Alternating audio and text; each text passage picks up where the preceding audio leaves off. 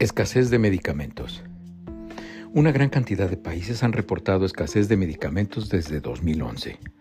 Hace más de 10 años es una constante en los medios de comunicación en los Estados Unidos un sonoro reclamo ante lo que se llama escasez de medicamentos.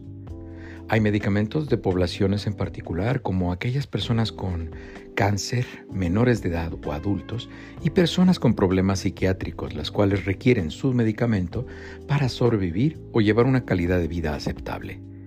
La pandemia COVID-19 hizo esta escasez aún más crítica se han publicado con tono de crisis desde 2011 información acerca de la escasez de medicamentos en muchos países, incluyendo naciones que eran reconocidas por su producción de medicamentos, vacunas y otras moléculas de uso médico, como sucede en los Estados Unidos.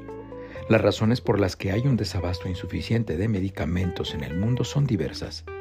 Se han identificado y clasificado las siguientes como las más frecuentes.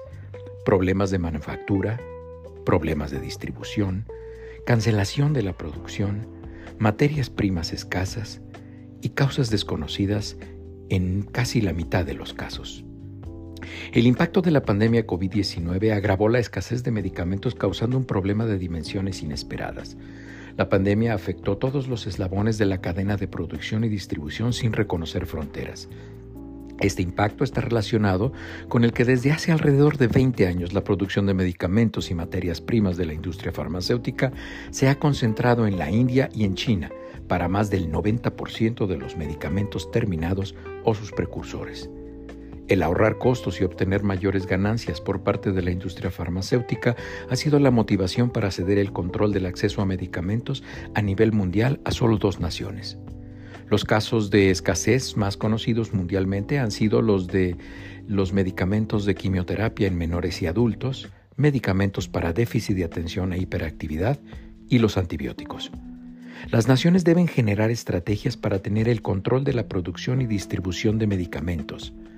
Las naciones tienen ciertas necesidades y ciertas preferencias para el consumo de medicamentos en cada mercado en particular. La escasez de medicamentos, muchas ocasiones con razones supranacionales, ha sido utilizada como herramienta política en muchas naciones y en diferentes momentos.